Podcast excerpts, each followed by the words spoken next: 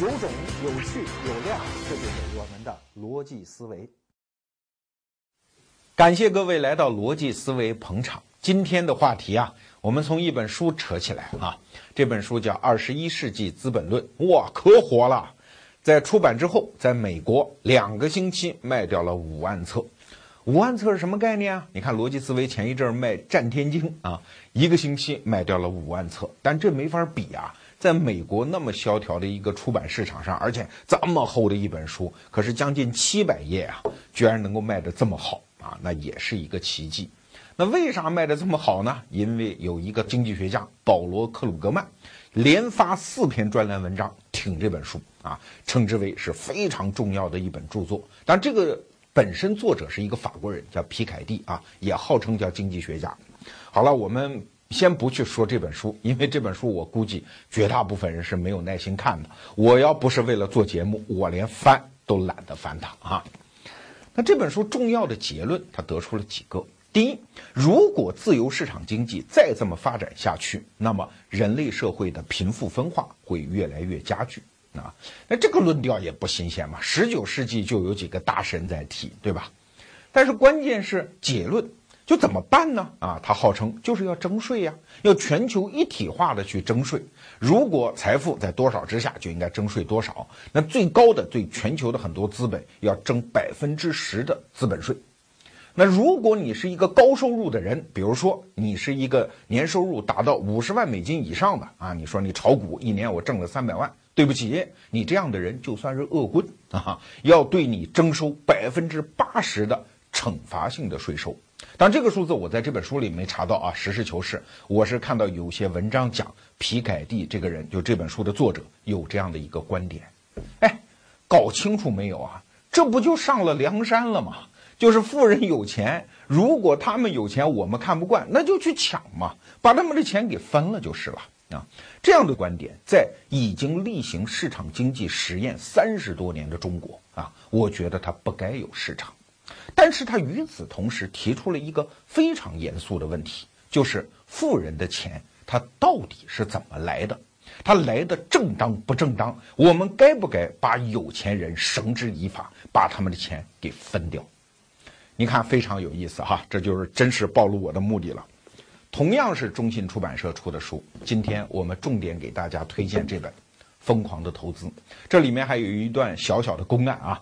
中信出版社出这两本书的编辑我都认识，我跟这本书的编辑说：“我说你为什么要出这样的书？因为熟了嘛，就可以开这样的玩笑。”哎，我说幸好中信还出过这样的书，叫《疯狂的投资》，这是一个非常精彩的故事。我认为读这个故事基本上就可以搞得清楚现代财富的源头啊。只不过这本书是大概几年前五六年前出的，现在已经市场上绝版了。我说好。罗胖和他的逻辑思维团队，我们就有志于复活这样的有价值但是市面上买不到的书，所以我们和中信出版社联合复活了这本书，现在在逻辑思维的微信公众号里可以买得到它。好，那接下来我们就把这本《二十一世纪资本论》可就请走了啊，我们专心给大家讲这个疯狂投资的故事。那大西洋底的电缆是什么电缆呀？电报电缆。啊，那为什么电报电缆对于商业史这么重要呢？这就是人类文明的一个通则，就是只要信息传播方式发生一次大飞跃，那人类的整个文明方式就一定会发生一次大改观啊！你比如说，怎么说一个部落它开始进入文明社会啊？一定是因为它有了文字啊！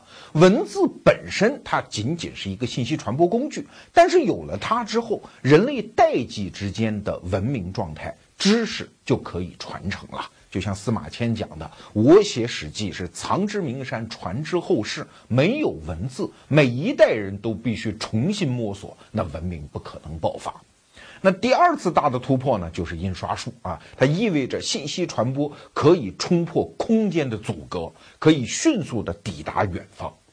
那电报实际上就是第三次大突破，它意味着击破了时间的障碍。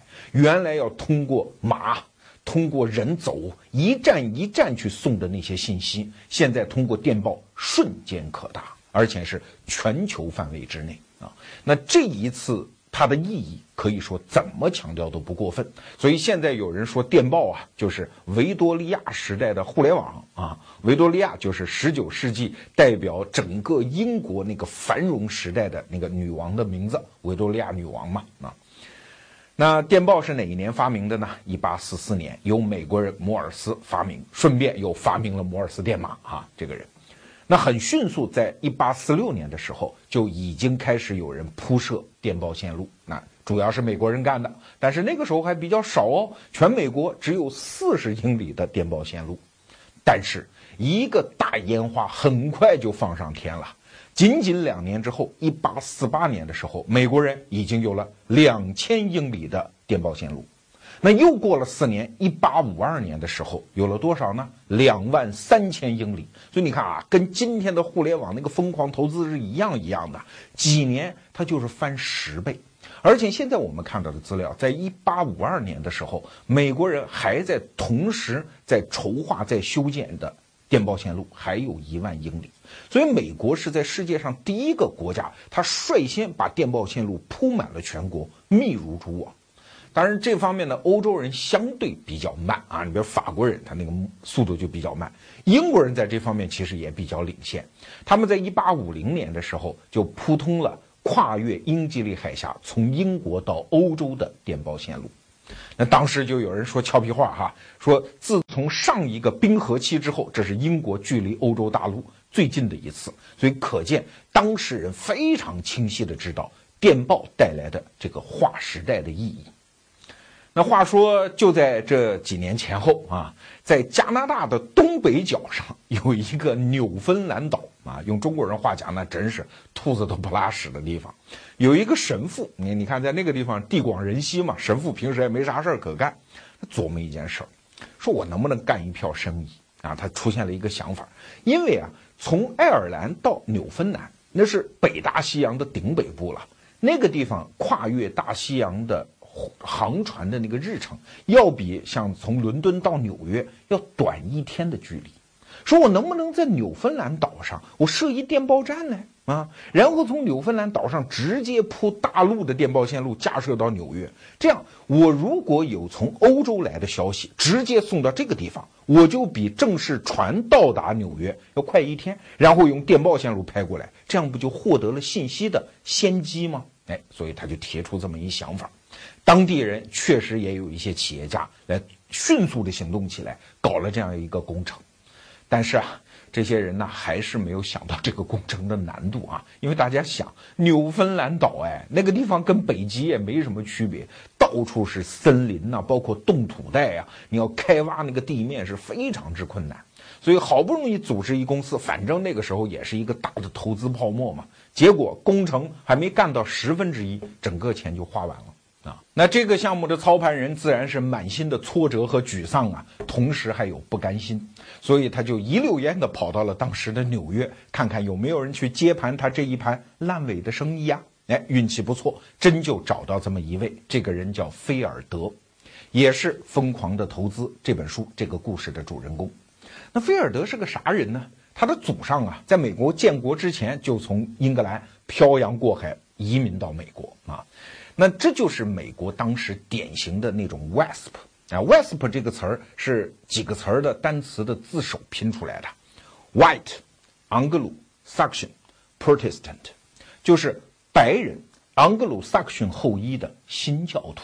那这帮人因为他们的宗教信仰，因为他们独特的文化渊源，特别强调自我奋斗、努力挣钱啊，信仰纯洁，各尽本分。这是那个时代，包括今天美国的共和党，哈，是美国价值坚定的捍卫者。那这个菲尔德呢，确实基因不错，因为他几个兄弟混的都特别好。但是把生意做大的就是这个菲尔德。那他搞什么生意呢？主要是造纸啊、印刷呀这个行当。三十岁年纪轻轻就功成名就，一年可以挣到几万美金呐。那个时候美金可值了钱了，不是现在这美金哈。所以当时他在美国上流社会混着啊，就觉得哎呀太没意思了，这个挣钱太容易了，所以整天用非常幽怨的眼光看着这个世界啊。他就是那个时候，就像今天的中国的那个王思聪啊，三十岁功成名就，非常有钱，很多美国少女估计也在喊呐，老公如何如何啊。那这个时候他突然听到了这个消息，有一盘烂尾生意，他可能接盘。所以他跟那个生意的操盘者一席之谈之后，他说：“你们这想法也太没出息了吧！啊，只为抢出一天时间，从加拿大的纽芬兰岛修一条电报线路到纽约，这个想法不够酷吗？啊，不够疯狂吗？”他说：“我要是干，就直接从纽芬兰岛那个电报站修一条海底电缆，直接到达爱尔兰，从爱尔兰再接到英国本土。”直接把美国和欧洲给联系起来，那这个想法在当时，我给你打一比方啊，就是人类刚刚开始能够发射火箭，那有的人就开始疯狂了，说我们能不能发射一个载人宇宙飞船到月亮？但是菲尔德直接说，月亮什么月亮？直接咱火星啊，就有点这个意思。为啥？因为这实在是太难了。大家想一想啊。人类刚刚开始搞这个电报这个事儿啊，还没有几年啊。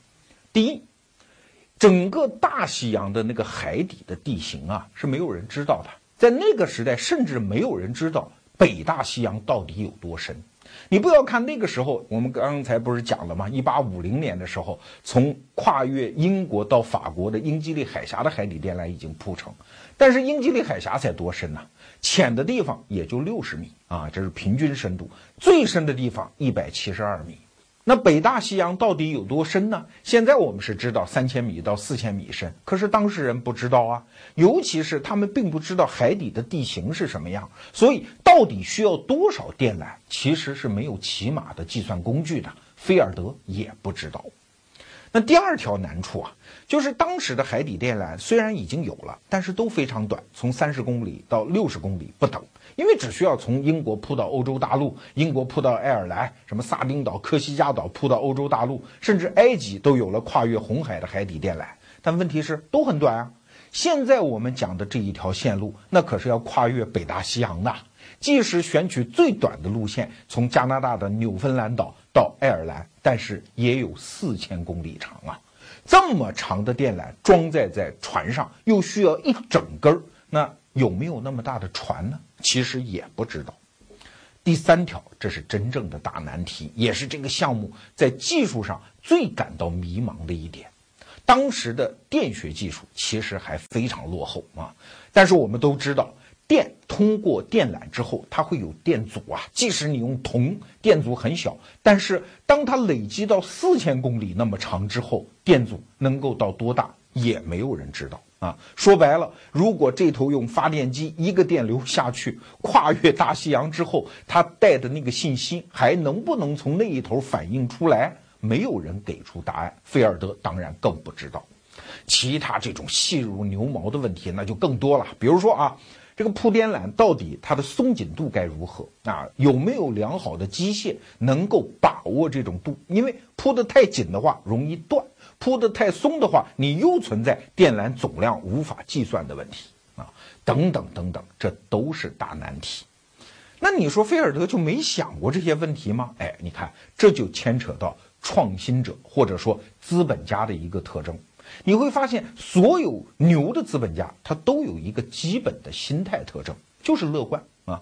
有的时候，这个乐观他就是盲目乐观，他只要觉得，嗯，这个地方是个风口，我是一头猪，那我就往风口一站，他就随时准备起飞起来。至于细枝末节，在他动手的那一刻，实际上他是并不考虑的。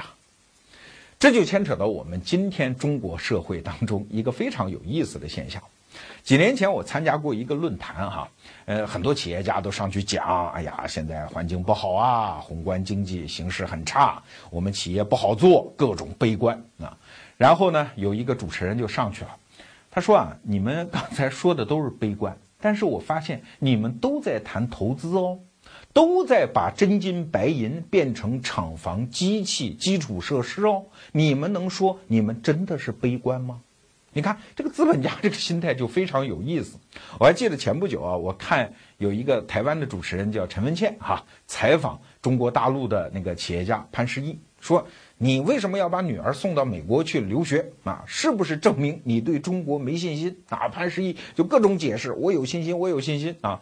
陈文茜就一直不信啊，把儿女都送出去了，肯定对中国没信心嘛。最后把潘石屹逼急了，他说我。在这几年，在黄浦江沿岸，就是上海啊，已经投了几十个亿的房产。你说我对中国有没有信心？哎，所以有的时候听企业家的话，你不能光听他的话，他的话里面可能充满了悲观、绝望的气氛。可是你要观察他的行为，如果他还在继续投资，说明他打心底里有一个清晰的判断，叫做乐观。包括最近几年哈，你看现在手机行业这个座次已经基本排定了吧？什么苹果呀、三星啊、什么华为呀、小米呀。可是就在今年，我遇到了好多个正在准备创业做手机的人。每一个人拿出他的工程机、样机，跟我在讲的时候都眉飞色舞，而且有绝对的信心。可不是他一个人，整个团队都是要告诉我，我这手机没问题，我一定挤进前十啊！我就遇到这样的人就不止十个。那你说他疯了吗？他忽悠我吗？从当时我跟他聊天那个状态，你会发现，哎，他真的是信呐。所以啊，我们普通人平时不大容易嫉妒那些明星，因为我们服啊，人家天生有资本、有禀赋，脸蛋儿长得漂亮啊，他们挣大钱，我们不嫉妒。可是往往觉得资本家挣大钱，我们觉得不应该，那是社会不公的产物。其实要知道，资本家也有禀赋啊，什么？就是我们刚才讲的乐观的气质啊。我们在基因生成的那一刻就已经决定了这个人是一个悲观的性格还是乐观的性格。有的人看什么就黑漆一片，有的人就觉得到处是机会，值得把自己赌上去搏一把。当然，话得说回来，如果只有乐观，那就真是一只猪，而不是今天我们讲的企业家和创业者这些风口里的猪。那从《疯狂的投资》这本书里，我们还可以看到企业家的其他什么特质呢？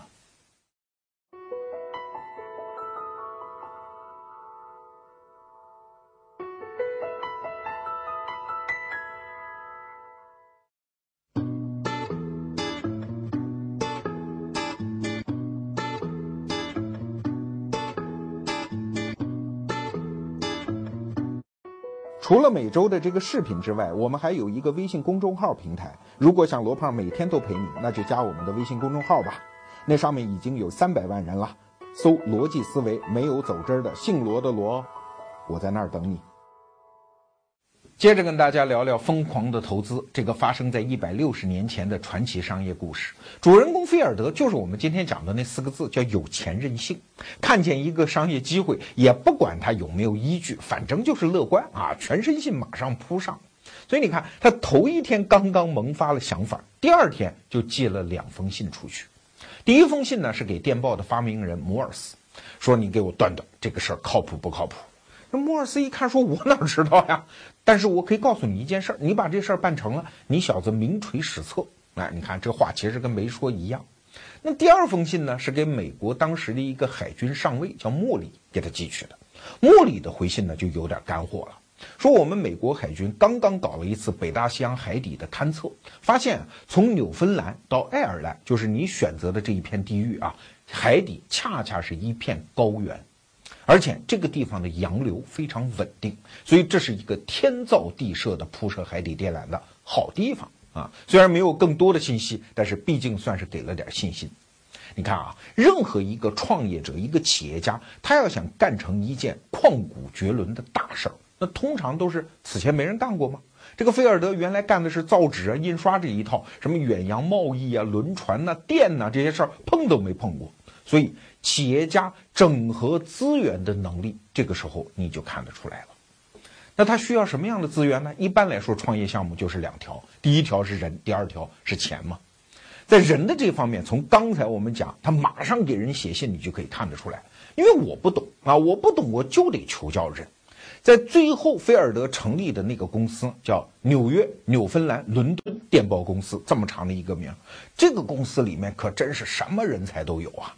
从远洋船主到远洋商人，到海军军官，到工程师，包括普通干活的工人啊，甚至菲尔德有本事请动了当时世界上最著名的一个物理学家，这个人号称物理学的全才——开尔文爵士。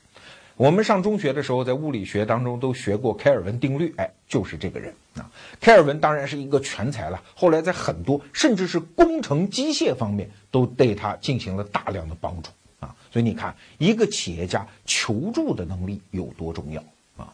包括钱，钱这个事情啊，菲尔德本来是不缺的哈，要不然他也没有信心干这件事情。但是他万没想到这件事儿太烧钱了。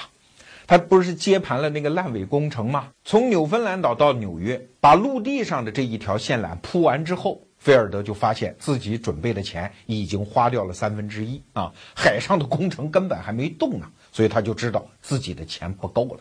那哪儿有钱呢？欧洲人有钱啊，所以他就跑到英国的伦敦开始忽悠啊，各种忽悠。有一次啊，见到一个养狗的，那说你看啊，你养狗，这个狗呢现在只能在这儿叫。如果把电报修成之后，你在伦敦一掐这个狗的尾巴，哎，在纽约那头就能听见狗叫。你说这个事儿好玩不好玩 啊？你看这一个大忽悠啊。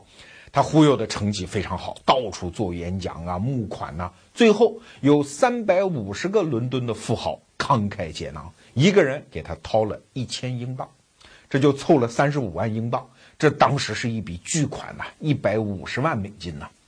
好，这个公司就算是有了钱，那剩下来的就是两个问题了，第一个是线缆的问题。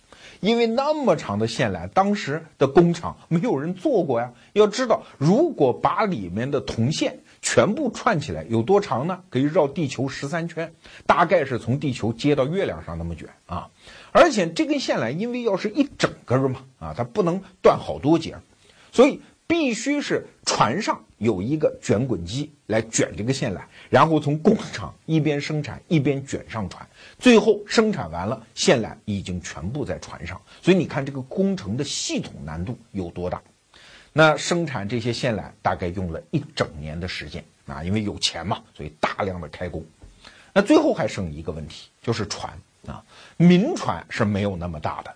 这个就一定得求助于国家，所以你看这个大忽悠的本事又来了啊！搞国家公关，当时英国的议院啊给他说服了，最后提了这么一个条件，说我们出船，我们还给你一点四万英镑的补助，但是得答应我两个条件啊。第一个条件呢，就是美国人得对等提供这样的条件。就是他也得出船，他也得提供补贴。另外，就是线缆一旦铺成，在电报传来的信息的所有权上，我英国人有优先权。哎，你看提这个条件就比较合理了嘛，这个生意基本就谈妥了。那问题出在美国这一边，从独立战争开始，一直到第二次世界大战，美国人的外交路线其实有一个灵魂，就是孤立主义。从华盛顿那一代国父开始，美国人就想：我们现在好不容易独立啦，我们就在新大陆过自己的安生日子吧。我们可不去搭理那些欧洲人的乱七八糟的事物啊！现在一听什么要建海底电缆，又要跟英国人合作，又要跟欧洲人搞到一起了，所以很多人就不乐意嘛。当时的国会就爆发了剧烈的争论。但是这个时候你就看得出来，菲尔德这个人的游说能力啊，公关能力。在这本书当中有大量的细节，好几页纸光写这件事情。最后，哎，以微弱的优势通过了菲尔德的这个提议。美国政府也出钱，也出船。那最后商定的结果呢，就是美国海军出他们一艘很大的船，叫尼亚加拉号，而英国海军也是出当时很大的一艘船，叫阿伽门农号，专门用于这项工程的施工。那说到这儿啊，其实我们就再提炼一下一个创业者、一个企业家需要的素质啊。在刚才我们讲的那个过程当中，其实就体现出两点。第一个呢，叫马上行动的能力。说实话哈，我原来没有创业的时候，也是喜欢吹牛，给人当策划。最让我惊讶的一次，就是有一个企业家，我在吃饭的时候跟人吹牛啊，我有一个想法啊，你应该干一件什么事儿。等饭吃完了，人家结账哈，结完账说：“哎，你刚才那个想法特别好啊，相关的工商注册，包括域名注册啊，包括商标，我们已经派人去办了，域名注册已经拿下来了，就在我们刚才吃饭的这半个小时当中。”我当时就惊呆了，但是回头一想，这可不就是企业家的精神吗？就是马上就办嘛。你看现在那些凡夫俗子们有多少念头在纠缠？我是要创业嘞，我还是继续在这个公司干下去嘞，还是跳个槽嘞？天天在那儿想。所以很多人来说，为什么事儿干不成啊？想多了嘛，干少了嘛。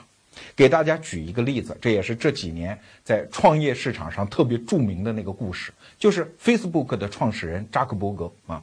扎克伯格当时只是哈佛大学的一个普通学生嘛。其实 Facebook 的整套架构性的设想根本就不是他的原创，原创者另有其人，是一对叫文克莱沃斯的兄弟。这两个兄弟家境不错啊，从小就是一富二代。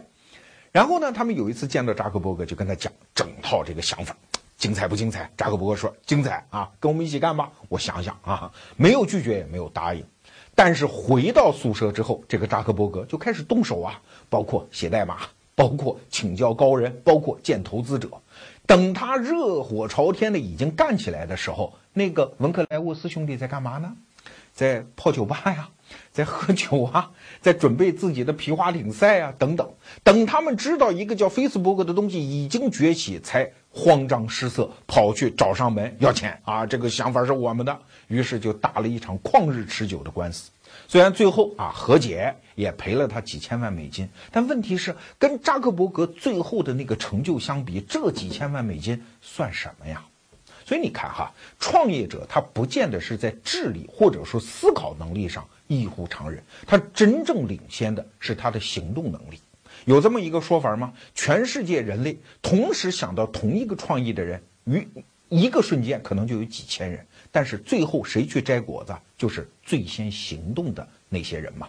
再回到这本书的主人公菲尔德，他有一次在说服英国人的时候，啥给我钱呐，给我船呐，英国人就问他呀，说你这个电缆哈，如果修到半途断了怎么办？你看人菲尔德怎么说的？说那就再建一条喽。哎，你看他用行动而不是用道理去跟人交流，这样的人就是迈向成功的人。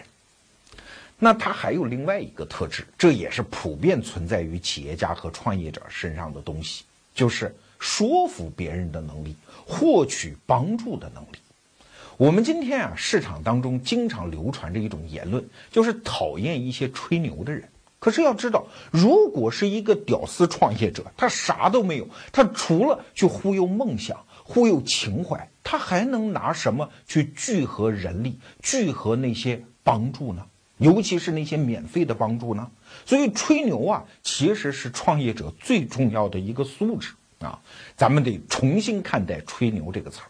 给大家再举一个例子哈，大家可能都知道，飞机是谁发明的？是美国人莱特兄弟。莱特兄弟啊，其实是乡下人，没读过大学，身边的整个团队没几个有文化，在俄亥俄的乡下，对吧？可是当时距离发明飞机最近的一个人，可不是这样的人，那个人叫兰利啊，这个人是哈佛大学那工作过的，那已经算是高级知识分子，而且当时美国国防部拨给他五万美金的研发经费，那个时候飞机简单嘛，五万美金又是很大一笔钱。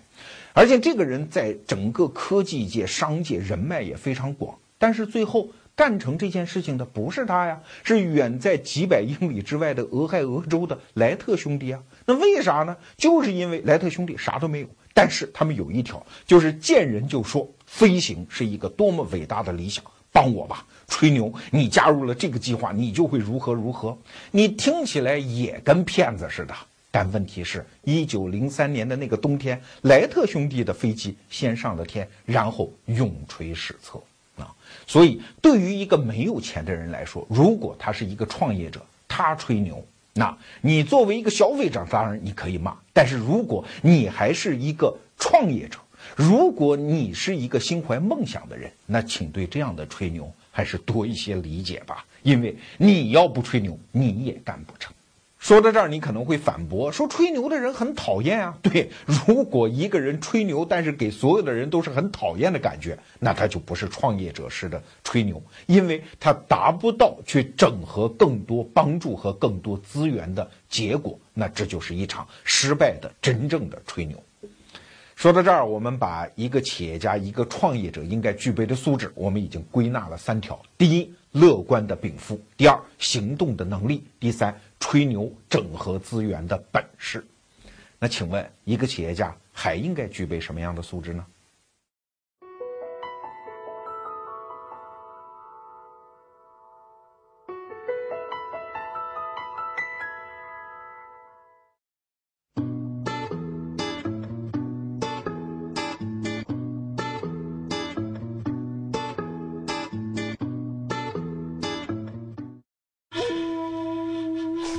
死磕自个儿，愉悦大家，这就是咱们的逻辑思维。接着为大家讲《疯狂的投资：大西洋电缆商业传奇》后半节的故事。到了1857年的时候，可谓是万事俱备，就欠干活了。两艘船都是借来的，一艘装一半的电缆，开始往大西洋的深处开去啊。刚开始的时候顺顺利利呀，但是到了第六天的时候出事儿了。这一天的深夜，电缆突然崩断，消失在大西洋黑漆一片的海底，那真是叫天不应，叫地不灵啊！那你说为啥呢？两个原因：第一，操作不熟练；第二，机械不合适，很落后。当时一边放电缆，一边要踩着刹车，可是，一旦这个刹车踩紧了，那个电缆就容易断。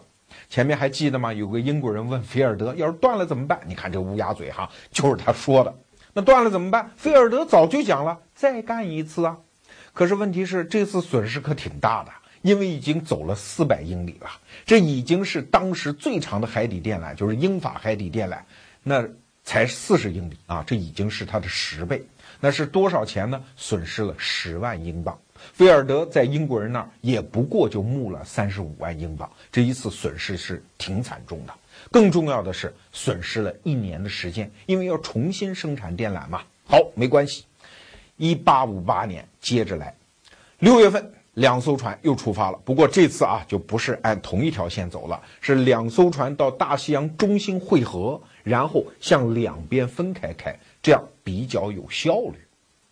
那刚开了三天，又出事儿了。什么事儿？那真叫是天灾，没办法，百年不遇的暴风雨来了。啊！一阵风吹完之后，大概是一个星期，两艘船才脱险。为啥这么难？按说这么大的军舰应该有抗风险能力啊。可是要知道，这两艘船都被改装过，因为装的电缆实在是太重了。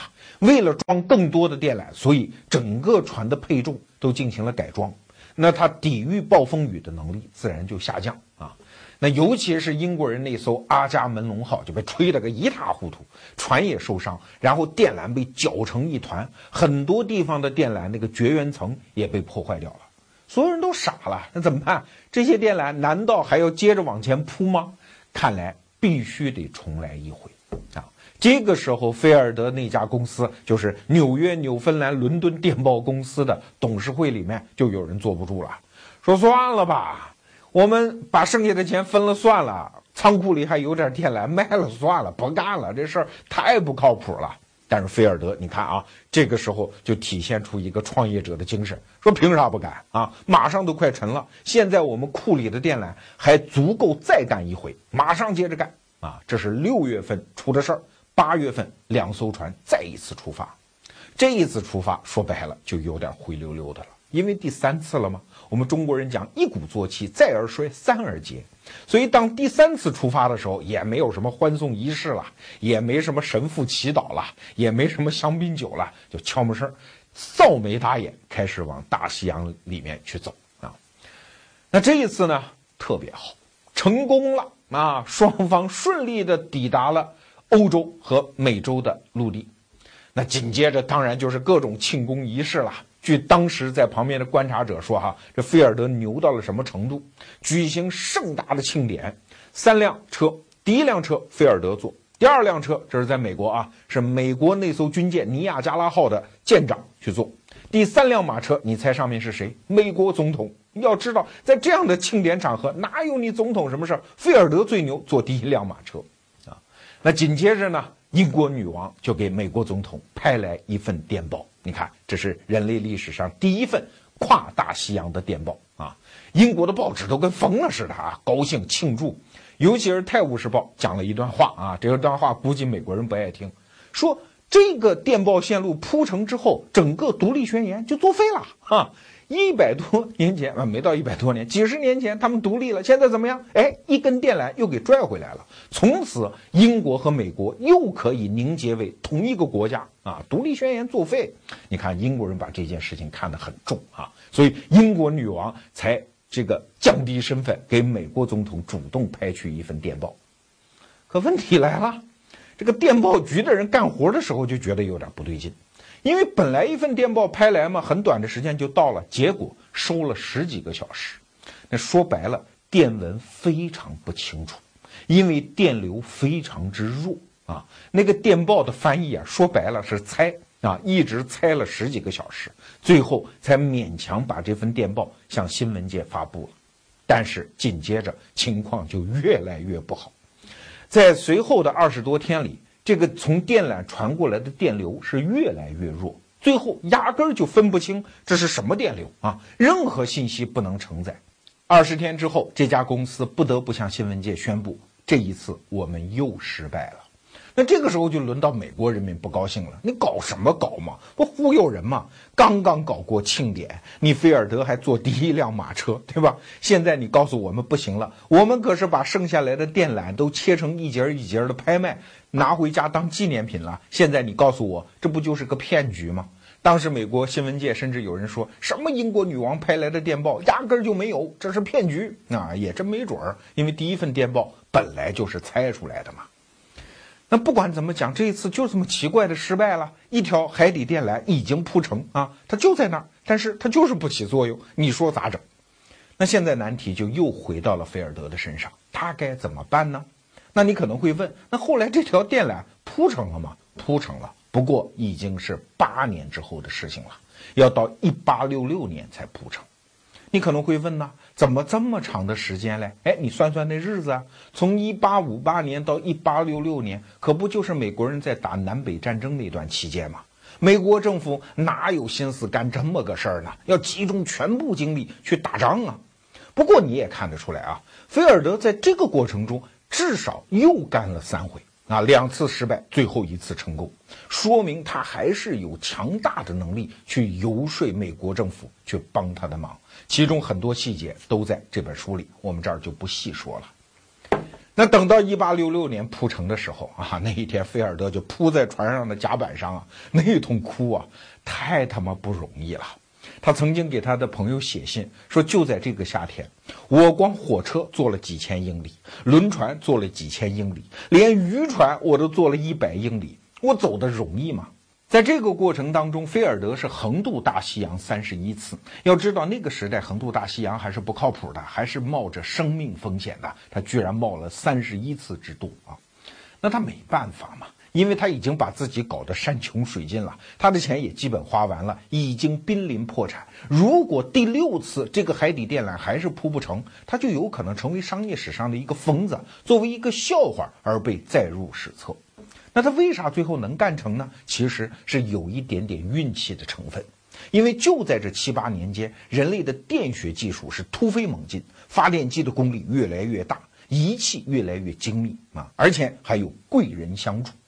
前面我们讲的那个英国的呃院士凯尔文勋爵，著名的全能物理学家。他不仅搞物理学，他还给菲尔德帮了很多的忙，做了大量技术上的改进。你比如说，第一次电缆断，不就是因为那个刹车系统不好吗？哎，凯尔文勋爵帮他改进的。第二次不是那个绝缘层被破坏掉了吗？凯尔文勋爵又帮他改进了电缆的绝缘层等等。这么多人的帮助，最后啊，偶然造就了1866年菲尔德的成功。那成功之后发生了什么呢？啊，就像现在的创业者啊，纳斯达克敲钟了，敲钟之后当然就是财富的大喷发了。当时啊，从美国拍往欧洲的电报，请问他收费有多高啊？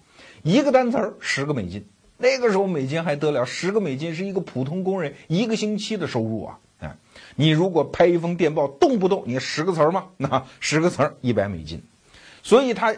头两个月收入就是每天几千美金，每天几千美金这么收，一年就能进来一百多万美金的现金流，这在当时是一个不得了的数字啊！那那商业成功就是这样，不到三年，前面所有的损失就全部都回来了啊！那这一份。电报，那这个跨大西洋海底的电缆一直运营到二十世纪，甚至是马可尼发明无线电之后，大家发现，嗯，还是这个海底电缆的电报啊靠谱，因为它不会受什么天气呀、什么地球大气层、什么磁场的影响啊，那个收的声音非常之清晰，反而作为一个最靠谱的通讯工具，一直用到了二十世纪。好了，菲尔德和他的海底电缆的故事，我们就为大家讲到这里。这里面有太多的细节，我们一期节目肯定是容纳不了。如果你有兴趣，欢迎大家去看这本《疯狂的投资》。那问题在于，我们为什么要讲这个故事？其实就是因为《二十一世纪资本论》那本书得出来的结论，以及同意那些结论的人的想法啊。很多人几百年来、几千年来都觉得富人的钱都不是好来的，都是巧取豪夺的。所以这个世界要想好，就是把他们干掉，把他们的钱给分了啊。那这个想法，熟悉逻辑思维的人都知道，我们肯定是不同意。所以今天我们必须借助菲尔德这个故事回答一个问题，就是富人凭什么挣那么多的钱？那当然，我们指的不是那种贪赃受贿啊，当黑社会老大挣来的钱，我们指的是通过自由的市场经济，用自己的本事经营在市场中获取的钱。那这种钱通常是因为以下几个原因。第一，当然就是禀赋。比如说我罗胖，我没有明星的脸蛋，我挣不了那笔出场费，这个我就得认呐，对吧？第二，就是人家吃的苦，我没有吃到啊。我还记得雕爷讲过一句话哈，说什么叫创业？创业就是修行，他的心法就是一口真气不散，不管多难，这口气都不能散啊。这个咬紧牙关渡过难关的精神，我们很多人身上也没有，所以我们也得服气。那第三呢，就是风险。菲尔德这个人冒的风险，刚才我们已经讲了很多了。其实，在电报的发展史上，那个风险是非常巨大的。在铺设海底电缆之前，美国人在陆地上铺设电缆的时候，就是一轮疯狂的投资泡沫。这里面多少人血本无归啊？多少人家败人亡？包括资本家也是一样。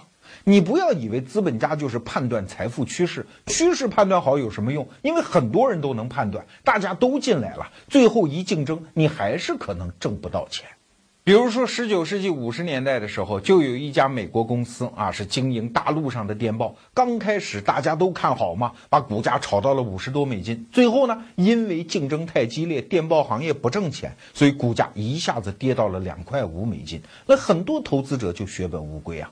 再比如说，有一家公司筹集了六十六万美金，他发一个大愿，要在新奥尔良地区建设一条通过密西西比河河底的电缆。但是结果呢？这比大西洋电缆要容易得多吧？但是，一场洪水来把所有的电缆冲走，这家公司破产。这样的故事，即使是在电报业那么疯狂成长的过程当中，它也是随处发生的。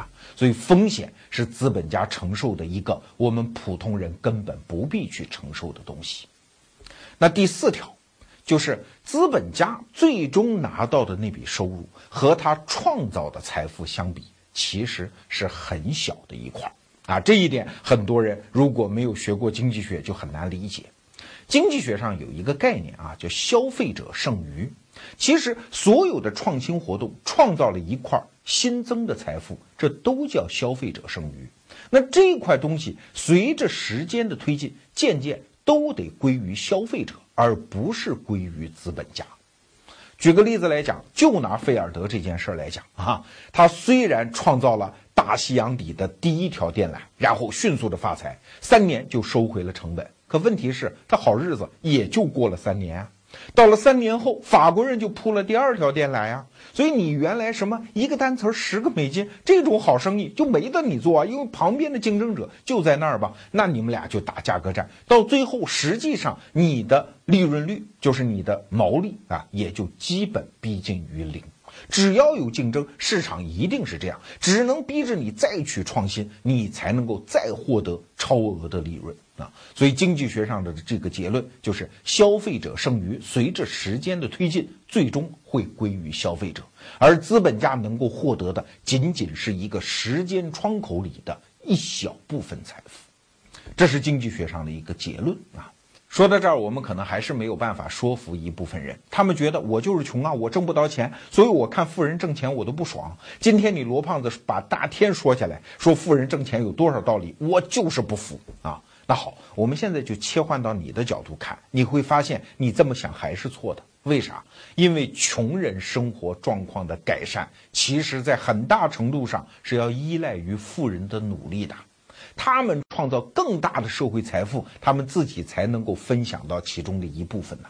就拿马云来说，他现在超越李嘉诚成为亚洲首富。可是你做首富位置的前提是因为你要创造大量的就业机会，让大量的淘宝商家有钱可赚，你才可能是那个首富啊，对吧？好，那假设现在有人问我们一个问题哈，让穷人的生活改善十倍，让富人们的财富增加一万倍，这两个结果同时出现，我们要不要嘞？反正我要是穷人，我就要，因为每个人算自己的账就可以了嘛。在《二十一世纪资本论》那本书里面，他其实一直就在讲一个道理啊：随着自由市场经济的演化，那贫富矛盾会变得越来越大。没错，如果贫富矛盾是穷人根本吃不饱饭、提饥豪寒，那这确实是一个不公正的社会。可是，如果穷人的生活也在改善，富人改善的更快，我觉得这不是什么坏的结果啊。为什么？因为一旦摆脱了匮乏经济之后，实际上我们和富人之间的差别没有想象的那么大啊。如果我们穷人也可以开上一辆三万块钱的 QQ，其实也挺好。富人再嘚瑟，不过买一辆几百万的迈巴赫啊，他跟我们的差距好像有几百倍，但是同样能上高速路，同样能到郊区去野游，其实差距没有那么大了。